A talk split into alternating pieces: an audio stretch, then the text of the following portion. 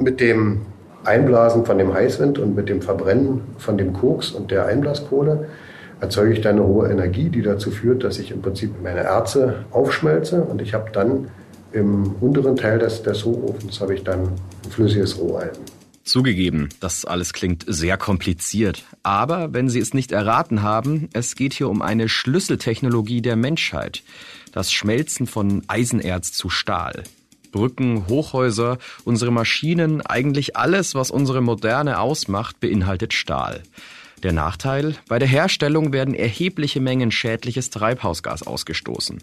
Die Branche weiß das und sucht bereits nach Mitteln und Lösungen, um die Herstellung sauberer zu gestalten. Denn, auch ohne es zu wissen, wir brauchen gigantische Mengen davon. 2020 wurde in Deutschland rund 36 Millionen Tonnen Rohstahl produziert. Wir sind da wirklich bei rund 370 Kilogramm, die jeder Mensch pro Jahr an Stahl im Grunde verbraucht. Und wenn man es global sieht, dann sind die Zahlen noch gigantischer. Wir fragen uns in dieser Folge, wie kann Stahl klimaverträglich hergestellt werden? Und gibt es vielleicht sogar Alternativen dazu? Darüber spreche ich heute mit meinem Kollegen Jörg Römer aus dem Wissenschaftsressort. Das ist der Klimabericht, der Spiegel-Podcast zur Lage des Planeten. Ich bin Sebastian Spalleck. Wir sprechen hier über die Klimakrise, was dafür verantwortlich ist und wer jetzt handeln muss. Los geht's nach einer kurzen Werbeunterbrechung. Keiner kann den Klimawandel stoppen. Zumindest nicht allein. Es braucht Gleichgesinnte, die an einem Strang ziehen. So sieht das die Boston Consulting Group, der heutige Sponsor. Intern hat die Strategieberatung deswegen den Net Zero Pledge abgelegt. Das Versprechen, bis 2030 klimaneutral und ab 2030 klimapositiv zu werden, also der Atmosphäre mehr CO2 zu entziehen, als BCG ausstößt. Und extern arbeitet BCG jeden Tag mit Entscheidern aus Wirtschaft, Politik und Gesellschaft zusammen, darunter große Namen wie das Weltwirtschaftsforum, die UN-Klimakonferenz oder Bill Gates. Das heißt, die schlausten Köpfe aus allen Bereichen entwickeln gemeinsam klimafreundliche und profitable Lösungen im Einklang von Wirtschaft, Politik und Gesellschaft. BCG ist überzeugt, nie war es wichtiger als jetzt, gemeinsam zu handeln und freut sich über jeden, der genauso denkt. Klingt interessant? Weitere Informationen gibt es auf bcg.com oder unter dem Hashtag Group Up for Climate. Hallo Jörg, alles, was mit Stahl zu tun hat, das wirkt ja irgendwie schon ganz subjektiv klimaschädlich. In diesen Stahlwerken, da raucht es und dampft es, da werden Dinge verbrannt und eingeschmolzen.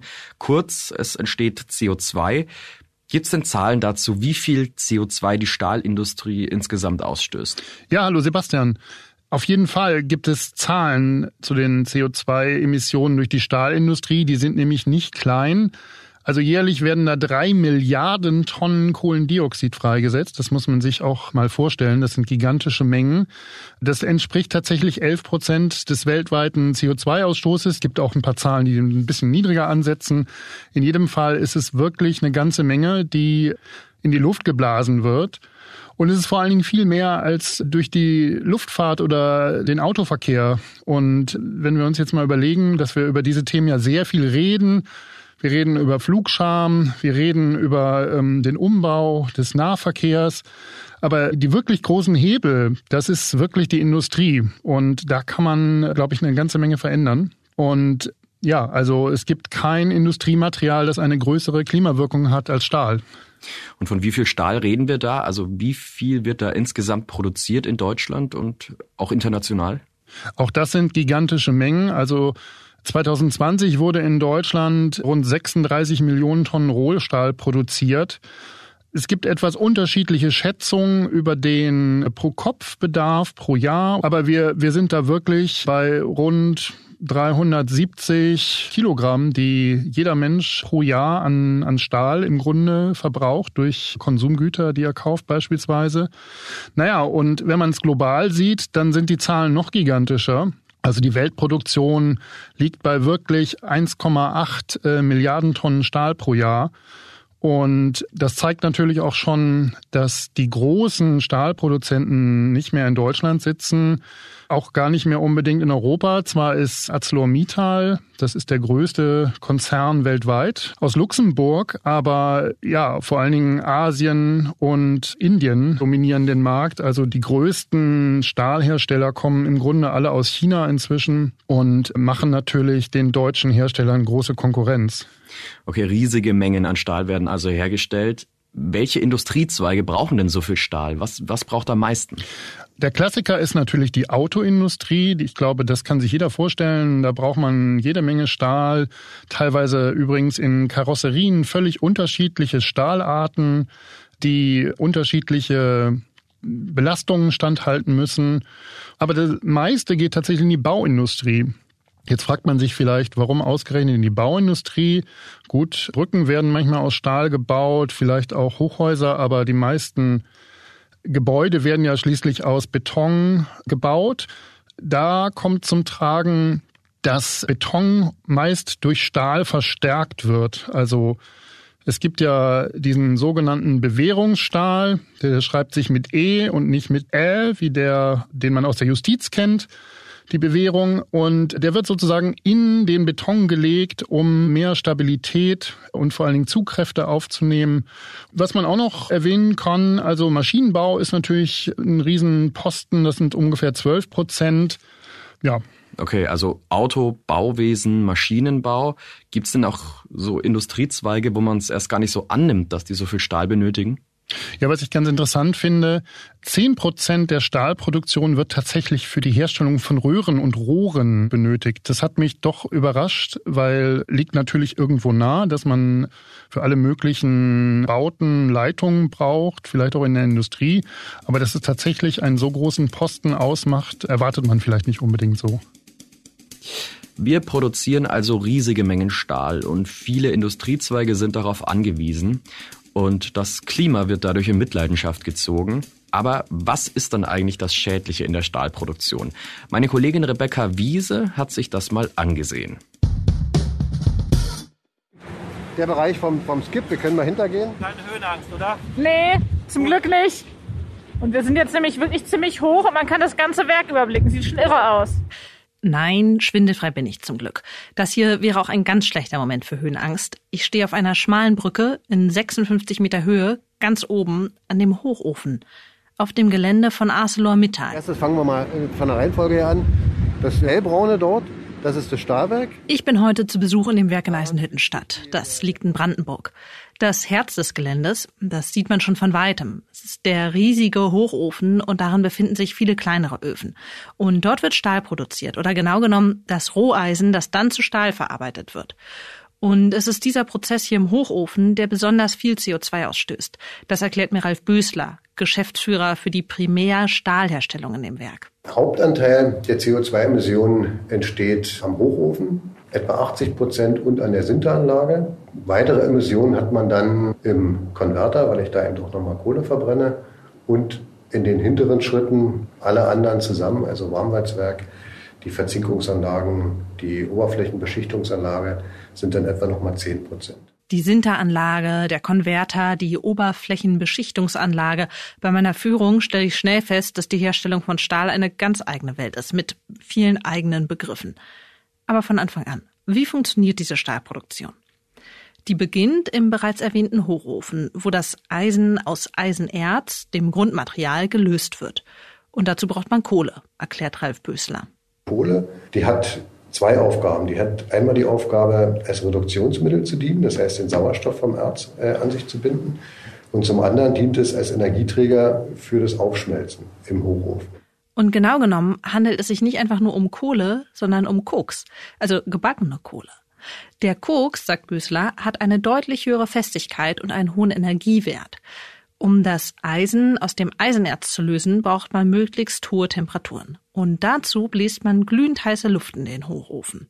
Das heißt, oben fülle ich die Erze ein, Koks, und von unten blase ich im Prinzip heißen Wind rein. Das heißt, es ist äh, Luft, die ist vorgewärmt in sogenannten Kaupern. Damit erzeuge ich mir einen sogenannten Heißwind, der hat etwa 1100 Grad oder 1150 Grad und den blase ich von unten ein. Und dort bildet sich aus dem Koks und dem Sauerstoff dann Kohlenmonoxid, also ein Gas, das aus einem Kohlenstoff und einem Sauerstoffteilchen besteht. Das Kohlenmonoxid verbindet sich dann mit dem Sauerstoff aus dem Eisenerz. Das ist die Reduktion, um die es im Hochofen geht. Wenn man dem Eisenerz den Sauerstoff entzieht, bleibt Roheisen zurück. Mit dem Einblasen von dem Heißwind und mit dem Verbrennen von dem Koks und der Einblaskohle erzeuge ich dann eine hohe Energie, die dazu führt, dass ich im Prinzip meine Erze aufschmelze und ich habe dann im unteren Teil des, des Hochofens habe ich dann ein flüssiges Roheisen. Und genau hier entsteht das, was so schlecht fürs Klima ist. Kohlenstoffdioxid, CO2. Das heißt, ich muss den Sauerstoff vom Eisenerz abtrennen und da, dafür muss ich den Sauerstoff an ein anderes Element binden. Über viele Jahre hat sich da Kohlenstoff als ideales Element erwiesen. Das einzige Problem ist, dass dabei als Reaktionsprodukt CO2 entsteht. Einfach aus der Verbindung von dem Sauerstoff von den Erzen mit der Kohle entsteht sowohl CO als auch CO2. Und tatsächlich geht es hier um ziemlich große Mengen CO2. Etwa 1,9 Tonnen pro Tonne Rohstahl.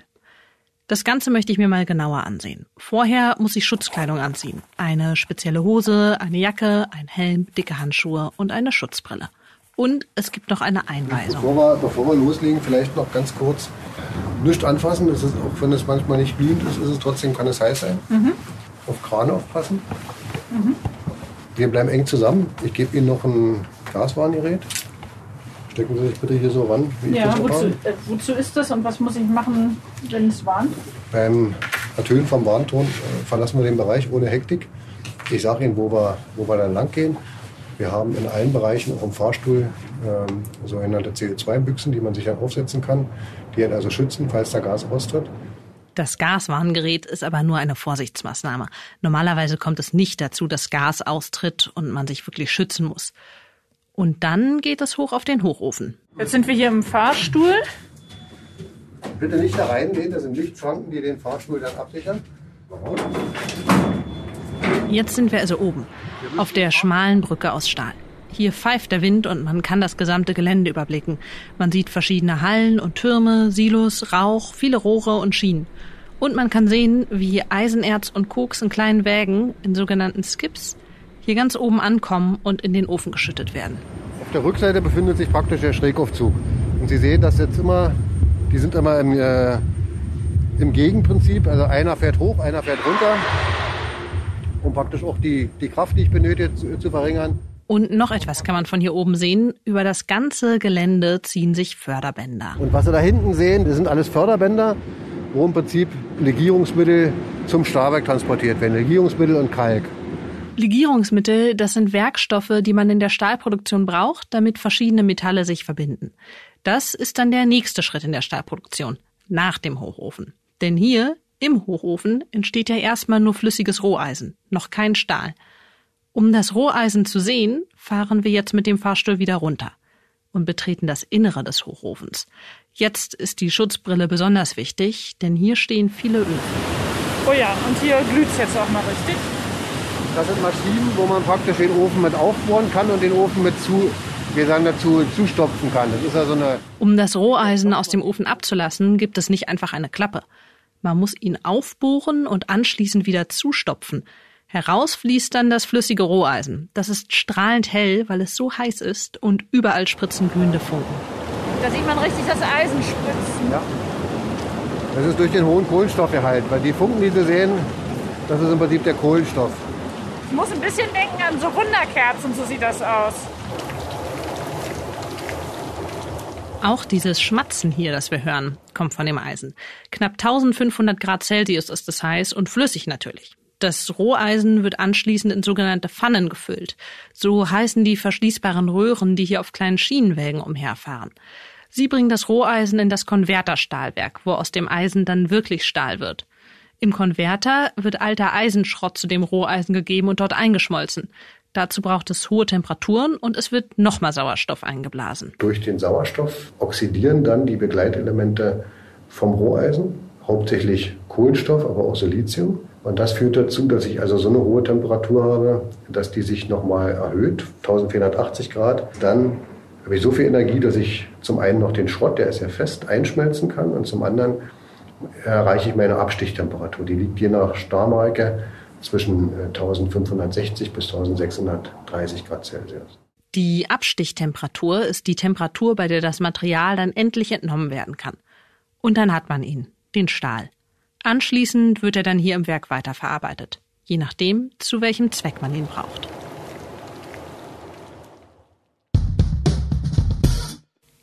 Jörg, wir haben es jetzt gehört, in ganz vielen verschiedenen Schritten in der Stahlproduktion entstehen Treibhausgase.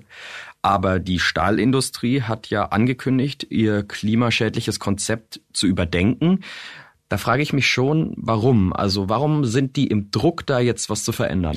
Naja, ich glaube, das sind mehrere Faktoren, die da eine Rolle spielen. Also zum einen ist natürlich die Klimaschutzbemühungen, die globalen, die sind natürlich auch in der Industrie angekommen. Also es gibt eine Studie, die hat mal berechnet, wenn wir das Zwei-Grad-Ziel vom Pariser Klimaabkommen, ich glaube von 2015 erreichen wollen, dann müssen wir die jährlichen Emissionen auf 500 Millionen Tonnen CO2 senken. Das heißt im Grunde umgerechnet auf jede Tonne produzierten Stahl, wo ungefähr 1,85 Tonnen CO2 anfallen, muss man auf 0,2 Tonnen kommen. Das ist natürlich eine unglaubliche Senkung, die man da vor sich hat. So, das ist ein Punkt. Mhm. Und was kommt dazu? Dazu kommt natürlich auch eben der CO2-Preis, der es den Stahlherstellern zunehmend schwerer macht, Gewinn orientiert zu produzieren, weil natürlich eben diese großen Mengen an CO2 im Grunde bezahlt werden müssen. Und der dritte Punkt ist aus meiner Sicht, dass natürlich auch die Nachfrage nach klimafreundlichem Stahl steigt, weil am Ende will vielleicht auch der Konsument, bei dem ja das Klimathema inzwischen, glaube ich, auch angekommen ist, ein Auto kaufen, das vielleicht nicht mehr so einen riesigen CO2-Fußabdruck hinterlässt, wie, wie das vielleicht noch früher war. Ne? Das heißt also auch die Kunden haben ein Interesse, ein klimafreundlicheres Produkt einzukaufen. Dann lass uns mal drüber reden, was man sich da einfallen lässt. Was sind denn die Lösungen? Was planen Startups oder Wissenschaftlerinnen und Wissenschaftler aktuell, um Stahl nachhaltiger zu gestalten? Da gibt's eine ganze Menge von unterschiedlichen Lösungsansätzen. Man muss vielleicht einmal unterscheiden, es gibt eben Pläne, die hat die Industrie im Grunde in der Schublade liegen. Andererseits gibt's aber eben noch sehr experimentelle Verfahren, die eben oft noch auf Labormaßstab stattfinden. Vielleicht fange ich mal mit der Industrie an. Also ich habe beispielsweise kürzlich mal ThyssenKrupp besucht in Duisburg. Das ist im Grunde einer der, der größten europäischen Standorte für die Stahlproduktion. Das ist ein riesiges Gelände, kann man sich kaum vorstellen. Wirklich zehn Quadratkilometer groß und bis zum Horizont nur Industriebauten. Da wird jetzt tatsächlich eine riesige Revolution stattfinden in den nächsten Jahren, die im Grunde schrittweise die Hochöfen abschafft. Also die sind gerade mitten in einem Transformationsprozess. Diese Hochöfen, die wir kennen und die im Grunde seit Tausenden von Jahren über Koks Roheisen herstellen, die werden wirklich verschwinden. In Duisburg setzt man auf Direktreduktionsanlagen. Das muss man einmal kurz erklären. Im Grunde wird auch hier ganz normal das Eisenerz eingefüllt, aber statt dem Koks wird dann grüner Wasserstoff verwendet. Und das Tolle ist, dann bleibt nicht mehr Kohlendioxid übrig, sondern einfach nur Wasserdampf. Okay, wir erinnern uns kurz. Der Koks dient in diesem Hochofenprozess zur Reduktion von Eisen aus dem Grundbaustoff Eisenerz und dann wird daraus eben Roheisen. Und dabei, bei diesem Prozess, entsteht Kohlenstoff. Und anstelle von Koks soll bald also grüner Wasserstoff eingesetzt werden. Statt Kohlenstoff entsteht dabei dann Wasserdampf und daher auch kein klimaschädliches CO2. Das ist zumindest das langfristige Ziel. In der Übergangsphase wird man wahrscheinlich auf Gas setzen müssen.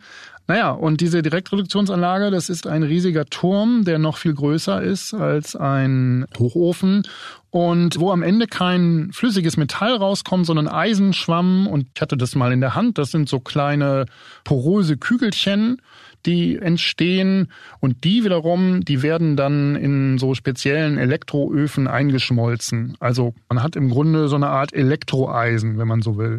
Die Hochöfen werden also verschwinden und was wird sich denn noch alles verändern? Man muss sich klar machen, da werden natürlich wirklich große Flächen auch umgestaltet werden müssen. Es ist nicht nur damit getan, dass diese Hochöfen verschwinden, auch andere Teile dieser Kette, die ich vorhin beschrieben habe, von der Eisenerzaufbereitung bis ins Stahlwerk und dann das Walzwerk, was dann die dünnen Bleche herstellt, die werden auch verschwinden. Also beispielsweise die riesige Kokerei, die wird abgerissen werden. Gleichzeitig muss man natürlich neue Anlagen errichten. Also Erstmal braucht man natürlich für grünen Wasserstoff eine Infrastruktur. Das heißt, da müssen irgendwelche Tanks hingebaut werden. Irgendwo muss der grüne Wasserstoff herkommen. Leitungen müssen gelegt werden. Interessanterweise übrigens im Ruhrgebiet. Möglicherweise kann man da auf alte Leitungen zurückgreifen, weil das Ruhrgebiet natürlich durch die Industriegeschichte super gut mit Rohren vernetzt ist. Ja, und das ist natürlich ein gigantischer Umbau- und Transformationsprozess, vor dem die Industrie dort steht. Und natürlich mhm. probiert man da viele Teile von dieser Kette möglichst zu erhalten, weil es wird eh schon teuer genug, diese Anlagen zu errichten und das alles abzureißen. Und da will man natürlich jetzt nicht unbedingt alles abreisen, sondern nur das Nötigste. Und wird denn dann auch wirklich viel CO2 gespart? Wird's klimaneutral? Ich meine, das ist ja dann letztendlich das Ziel. Ja, also wenn es möglich ist, irgendwann mal diese Anlagen mit grünem Wasserstoff zu betreiben, dann verspricht zumindest die Industrie, dass das so ist. Ich habe auch mit Wissenschaftlern gesprochen, die da ein bisschen skeptischer waren, was die Angaben der Industrie angeht man muss ja auch bedenken, dass beispielsweise das Erz immer noch nach Deutschland transportiert werden muss. Das wird ja nicht hierzulande abgebaut, sondern meist irgendwo übersee und kommt dann her. Also da entstehen natürlich auch einfach große Transportwege. Ob das am Ende jetzt wirklich in der Rechnung alles komplett mit drin ist, das muss man, glaube ich, erstmal abwarten es gibt auch, glaube ich, einfach noch zu viele Unbekannte in dieser Formel, die man vielleicht einfach jetzt noch nicht so genau kennt. Aber im Endeffekt ist das zumindest das, was die Industrie verspricht. Wir werden klimaneutral mit diesen Direktreduktionsanlagen. Okay, das sind jetzt also die Pläne der Industrie. Klingt ziemlich ausgereift, muss ich sagen. Gibt es denn auch schon andere Pläne von Wissenschaftlerinnen und Wissenschaftlern zum Beispiel, wie man das Ganze klimaneutral machen könnte? Ja, das ist wirklich spannend, weil da wird natürlich nochmal im Gegensatz zur Industrie der ganze Prozess komplett neu überdacht. Also ich habe beispielsweise das Max-Planck-Institut für Eisenforschung in Düsseldorf besucht. Das ist lustigerweise im Grunde nur ein Steinwurf von Duisburg weg. Und wenn man bedenkt, dass das eine für den alten Teil der Industrie steht und die sozusagen in Düsseldorf dort das komplett revolutionieren wollen, wirkt das durchaus eine gewisse Ironie. Dort haben die Forschungsreaktoren, mit denen die arbeiten, und die funktionieren im Grunde gar nicht so unterschiedlich, arbeiten aber vor allen Dingen mit Wasserstoffplasma. Das hat den Vorteil, dass es noch deutlich effizienter ist. Man braucht also weniger Wasserstoff als in den Industrieprozessen hat wiederum den Vorteil, dass man nicht vergessen darf, Wasserstoff ist eben auch eine explosive Geschichte. Und ja, da steht im Grunde so ein kleiner Metallkasten und Dort wird Hämatit, das ist also ein gängiges Eisenerz, was man auch in der Industrie einsetzt, so ein kleines rotes Pulver, so sehr feines Pulver. Das wird im Grunde zu Roheisen umgewandelt und die verwenden da einen Lichtbogenofen. Das muss man sich eigentlich vorstellen wie so eine Art Schweißgerät. Also im Inneren ist es Hämatit, dann wird Wasserstoff eingesetzt und dann wird dieser Lichtbogen gezündet auch das führt am Ende dazu, dass das Eisenerz reduziert wird und wir zu Roheisen kommen. Aber auch hier die Frage, ist dieses Eisen dann auch klimaneutral oder vielleicht sogar wirklich CO2-neutral? Genau. Das Spannende an diesem Verfahren ist nun, es ist ein komplett kohlenstofffreies Eisen, was da hergestellt wird. Und das können nur wenige Forscherteams weltweit. Ja, am Ende hätte man also ein Verfahren, das komplett auf den bösen Kohlenstoff, der das Klima kaputt macht, verzichtet. Und das ist natürlich eine spannende Geschichte. Dazu muss man sagen, das ist eben erstmal noch Labor. Ne? Also die werden noch warten müssen, bis sie solche Verfahren im großen Maßstab umsetzen können. Ich denke, für die erste Phase dieses Transformationsprozesses, den wir in der Industrie jetzt erleben, kommt es zu spät. Okay, egal für welchen Plan man sich in Zukunft entscheidet, man benötigt, das haben wir gehört, dringend Wasserstoff. Du hast ja schon gesagt, als Übergangslösung soll zwar Gas herhalten, aber gerade jetzt im Zuge des Russlandkriegs gegen die Ukraine kann die Stahlindustrie mit ihrem Know-how denn nicht vielleicht sogar selbst Wasserstoff herstellen? Das könnte die Stahlindustrie sicherlich tun. Zumindest ThyssenKrupp will das nicht. Die wollen den grünen Wasserstoff nach Deutschland importieren. Die haben beispielsweise kürzlich ein großes Projekt mit Saudi-Arabien in die Wege geleitet. Da soll also in der Wüste über Photovoltaik letztlich grüner Wasserstoff produziert werden. Und der muss dann natürlich nach Deutschland. Vermutlich wird man erstmal Schiffe einsetzen, möglicherweise aber auch irgendwann eine Pipeline bauen naja, wann dieser Wasserstoff am Ende jetzt in Duisburg landet und die Übergangslösung Gas ersetzen wird, ist alles noch nicht so ganz klar. Es gibt da einfach noch sehr viele Fragen. Man muss ja eben auch bedenken, dass die ganze Infrastruktur dort auch noch entstehen muss. ThyssenKrupp hat da schon Pläne die sind aber eben teils noch mit Fragezeichen versehen. Also die sind relativ zuversichtlich, dass sie 2024 die Anlage betreiben werden können. Wann es dann mit grünem Wasserstoff funktionieren wird, ist noch so ein bisschen fraglich. Okay, und weiß man schon, ab wann soll denn der erste klimaneutrale Stahl aus der Industrie auf den Markt kommen? Also gibt es da schon Zahlen dafür? Ja, die gibt es. Also ich fange vielleicht erstmal mit dem deutschen Markt an. Beispielsweise neben ThyssenKrupp gibt es auch die Salzgitter AG. Die hat sich sogar auf die Fahne geschrieben, bereits ab 2022 über Direktreduktion schon Stahl zu produzieren, der dann natürlich erstmal klimareduziert ist und nicht CO2-frei, weil er ja erstmal mit Erdgas entstehen wird. ThyssenKrupp will 2024 die erste Anlage stehen haben, die dann loslegt und will auf jeden Fall bis 2045 komplett klimaneutral sein. Der große Vorreiter im Augenblick ist aber definitiv Schweden. Da gibt es ein großes Projekt des Stahlkonzerns SSAB. Da ist auch Vattenfall dran beteiligt. Und die haben sich tatsächlich überlegt, dass sie jeden Teil der Kette in der Stahlproduktion nochmal auf den Prüfstand stellen wollen, um am Ende wirklich jedes einzelne Verfahren zu dekarbonisieren. Das ist natürlich eine Mammutaufgabe. Aber am Ende sind die ganz zuversichtlich, dass sie 2026 im Grunde als erstes Industrieunternehmen weltweit tatsächlich den ersten komplett CO2-freien Stahl auf den Markt bringen werden. Da zeichnet sich das Problem mit der Energieversorgung ab, also dass das gigantische Mengen sind, die man benötigen wird, die also ein Großteil des äh, schwedischen Jahresbudgets verschlingen werden. Und eben entsprechend gibt es auch da noch Fragezeichen, wann das alles funktionieren wird. Gibt es denn auch etwas, auf was sich die Verbraucher einstellen müssen? Also wird Stahl vielleicht äh, auch sehr viel teurer? Also teurer wird er auf jeden Fall. Um wie viel er teurer wird, ist auch noch ein bisschen unklar. Die Leute von ThyssenKrupp, mit denen ich gesprochen habe, die sagen, wenn irgendwann Grünstahl über Direktreduktionsanlagen bei ihnen quasi vom Band läuft, dann wird ein Auto, was daraus gebaut wird, vielleicht in einem niedrigen dreistelligen Eurobetrag teurer sein als früher. Das scheint mir natürlich erstmal noch recht wenig. Die Frage ist am Ende, ob man das halten kann. Wir werden sicherlich alle damit leben müssen, dass dann Stahl eben ein bisschen teurer ist. Ja, sehr wahrscheinlich nicht Unmengen, aber wie genau weiß man noch nicht. Mhm. Und haben sich schon Industriezweige gemeldet, die Abnehmer werden wollen für diesen grünen Stahl?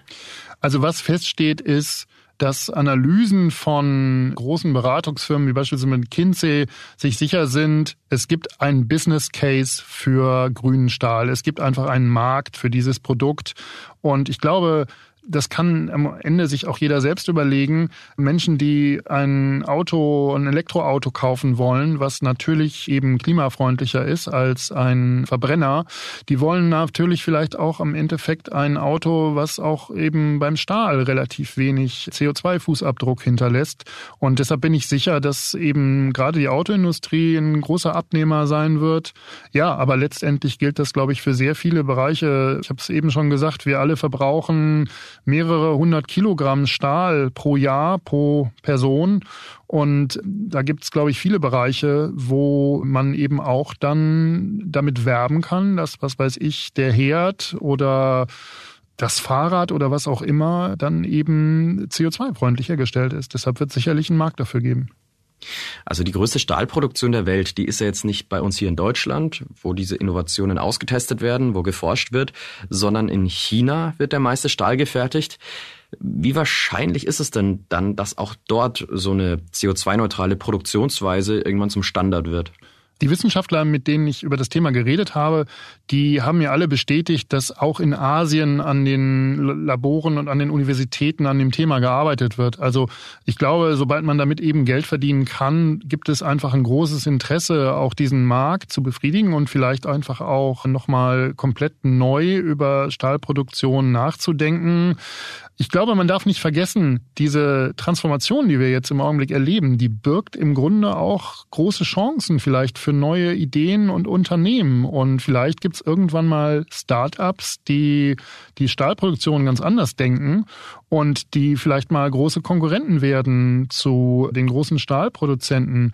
Wir haben das ja letztendlich im Automarkt auch gesehen, dass so plötzlich Player wie Tesla auf den Markt kamen, die vorher keiner so richtig ernst genommen hat und die plötzlich die heißesten Karren produziert haben. Also möglicherweise wird man sowas vielleicht auch mal im Stahlbereich erleben. Und dann bin ich sicher, dann will auch China und Asien dabei sein. Also bisher, da haben wir jetzt ja eigentlich nur über diesen Stahl gesprochen, als wäre er fast schon alternativlos. Könnte man den Stahl auch mit einem anderen Stoff irgendwie ersetzen? Ging das auch?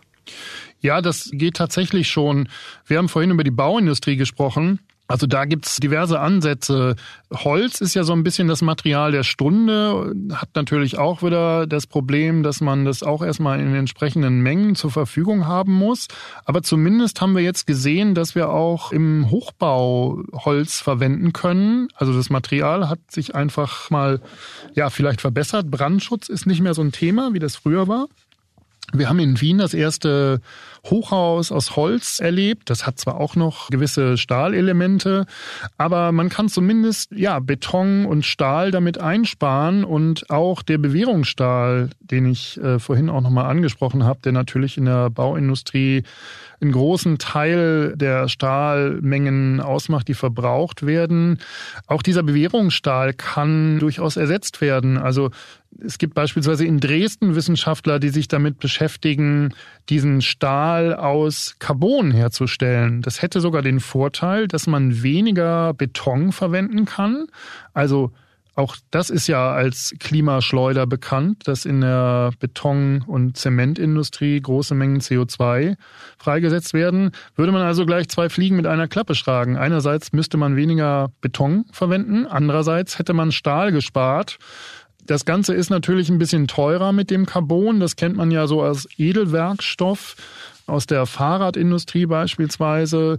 Naja, aber im Grunde ist es am Ende auch ein interessanter Ansatz, um einfach mal auf Stahl zu verzichten. Okay, Jörg, zum Abschluss. Du hast mit der Industrie gesprochen, mit Wissenschaftlerinnen und Wissenschaftlern. Haben die denn Forderungen an die Politik, wie man die grüne Stahlproduktion so ein bisschen vorantreiben könnte?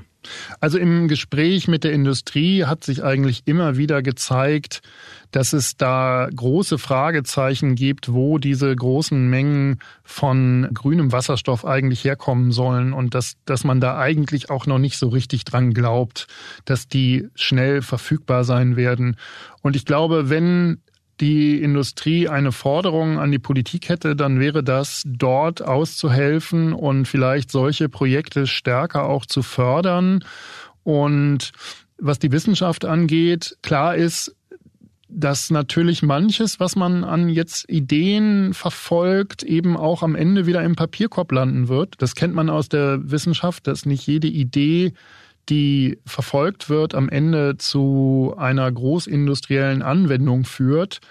Und ich glaube, da muss man einfach auch den Mut haben, zu investieren, auch in Grundlagenforschung zu investieren, wie das beispielsweise am Max-Planck-Institut gemacht wird, um am Ende vielleicht doch zu neuen Ideen zu kommen, die dann doch funktionieren.